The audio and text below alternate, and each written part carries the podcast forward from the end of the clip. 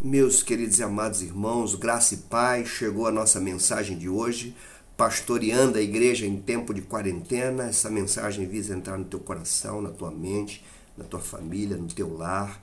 E eu vou hoje com um texto, mais um texto conhecido de todos nós, o texto de Paulo aos Filipenses, quando ele escreve o seguinte, no capítulo 4, dos versículos 10 a 14, ele diz: Alegrei-me sobremaneira no Senhor, porque agora, uma vez mais, renovastes a meu favor o vosso cuidado, o qual também já tinhas antes, mas vos faltava oportunidade. Digo isto não por causa da pobreza, porque aprendi a viver contente em toda e qualquer situação.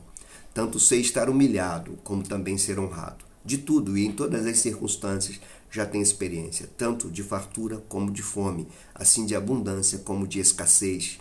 Tudo posso naquele que me fortalece. Todavia, fizeste bem associando-vos à minha tribulação. Que o Senhor seja conosco, irmãos. Esse é um texto de Paulo. A carta aos Filipenses é, é escrita quando Paulo está preso. E essa é uma parte, da, uma seção da carta dele de agradecimento. Nessa carta ele mostra a, a preocupação e a alegria, a alegria e a preocupação dele com a igreja dos filipenses, e especialmente essa sessão também mostra a preocupação dos filipenses com a vida de Paulo. E aqui a gente tem muita coisa a aprender.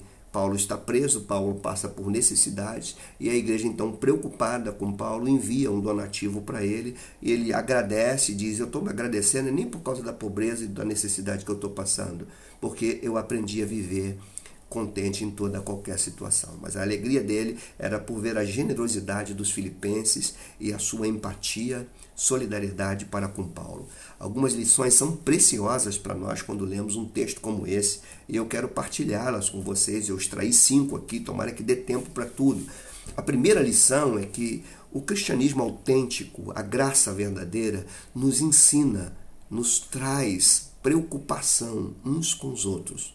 O cristianismo autêntico não é individualista, não é egoísta, não é pensar no meu umbigo, é pensar em um com o outro. Aqui está Paulo preocupado com a igreja dos filipenses e aqui estão os filipenses preocupados com Paulo. Aqui a gente vê empatia, aqui a gente vê solidariedade, aqui a gente vê um cristianismo fazendo valer o que é a vida cristã. Aquilo que Jesus falou, amai-vos uns aos outros e serão conhecidos como os meus discípulos. Mas há um ponto muito interessante aqui que o cristianismo também nos ensina a nos preocupar com os nossos mentores, com aqueles que são, nos pastoreiam, com os nossos líderes. Aqui são os filipenses preocupados com Paulo. E entendendo que Paulo necessitava, envia lá alguma coisa para ajudar Paulo e Paulo retribui com o coração alegre, mas dando uma aula, dando um verdadeiro ensinamento do que é viver o cristianismo. Então aprendemos essa primeira lição. Precisamos nos preocupar uns com os outros e esse tempo de quarentena talvez esteja nos ensinando isso. Nós não somos os donos da cocada, nós não somos os primeiros da fila, os outros precisam de nós.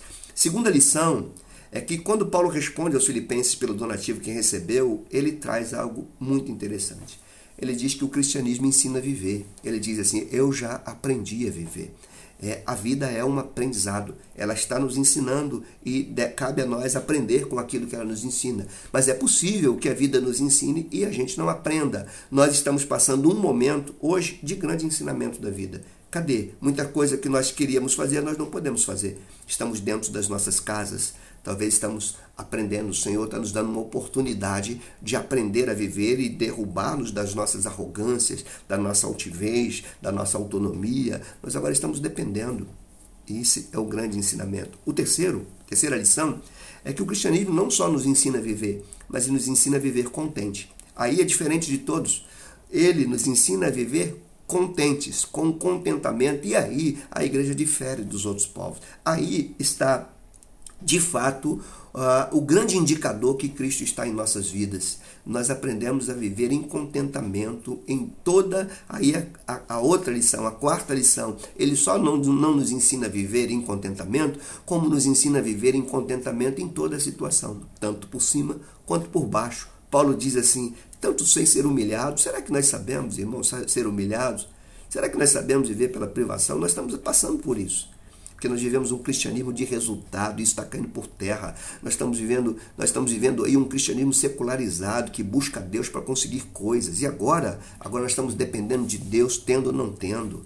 Esse texto está nos ensinando a aprender, a viver e viver, já sei estar humilhado, como também ser honrado. Nós precisamos aprender as, duas as duas coisas. A honra não pode é, fomentar a, a, a soberba em nós, e a humilhação não pode também fomentar o desespero nas nossas vidas. Nós sabemos, aprendemos, temos que aprender a viver tanto sendo honrados como sendo humilhados. É, em todas as circunstâncias, tanto de abundância quanto de escassez. A quarta lição desse texto é que nós só podemos aprender a passar pelos reveses da vida se entendermos que a força não está em nós. Ele diz assim: Eu tudo posso naquele que me fortalece.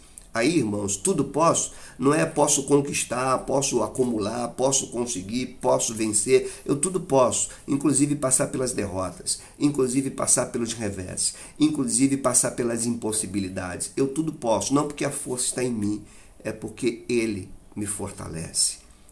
Louvado seja o nome do Senhor por isso. Dito isso, a gente precisa aplicar essa lição em nossas vidas. E como?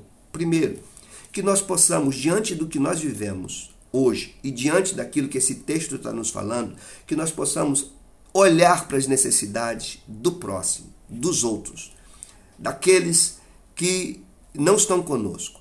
É hora que Deus está nos ensinando a nos tirar do pódio, a nos tirar do foco. É olhar para o outro. Os filipenses estavam olhando para Paulo, preso e necessitado. E Paulo estava olhando para os, para os filipenses, preocupado com a fé desses irmãos que poderiam estar sendo poderia estar sendo abalada pela prisão do seu líder. Paulo está preocupado com essa igreja e essa igreja está preocupada com Paulo e nenhum está preocupado em si mesmo. É o grande ensinamento do momento e do texto. Olhar, inclusive se preocupar com teu pastor se preocupar com teus líderes, se preocupar com os teus pais, com os teus tios, com os idosos, se preocupar com aqueles da nossa igreja que depende do trabalho informal e não está tendo, se preocupar se eles vão ter o que comer ou não. Segundo, nós precisamos olhar agora e nos perguntar se de fato nós temos aprendido a viver. Se temos aprendido a viver ou se aprendemos só a triunfar se temos vivido um cristianismo prático, cotidiano, real, autêntico, ou se estamos vivendo um cristianismo utópico, de resultado, de festa e só de conquistas. Não.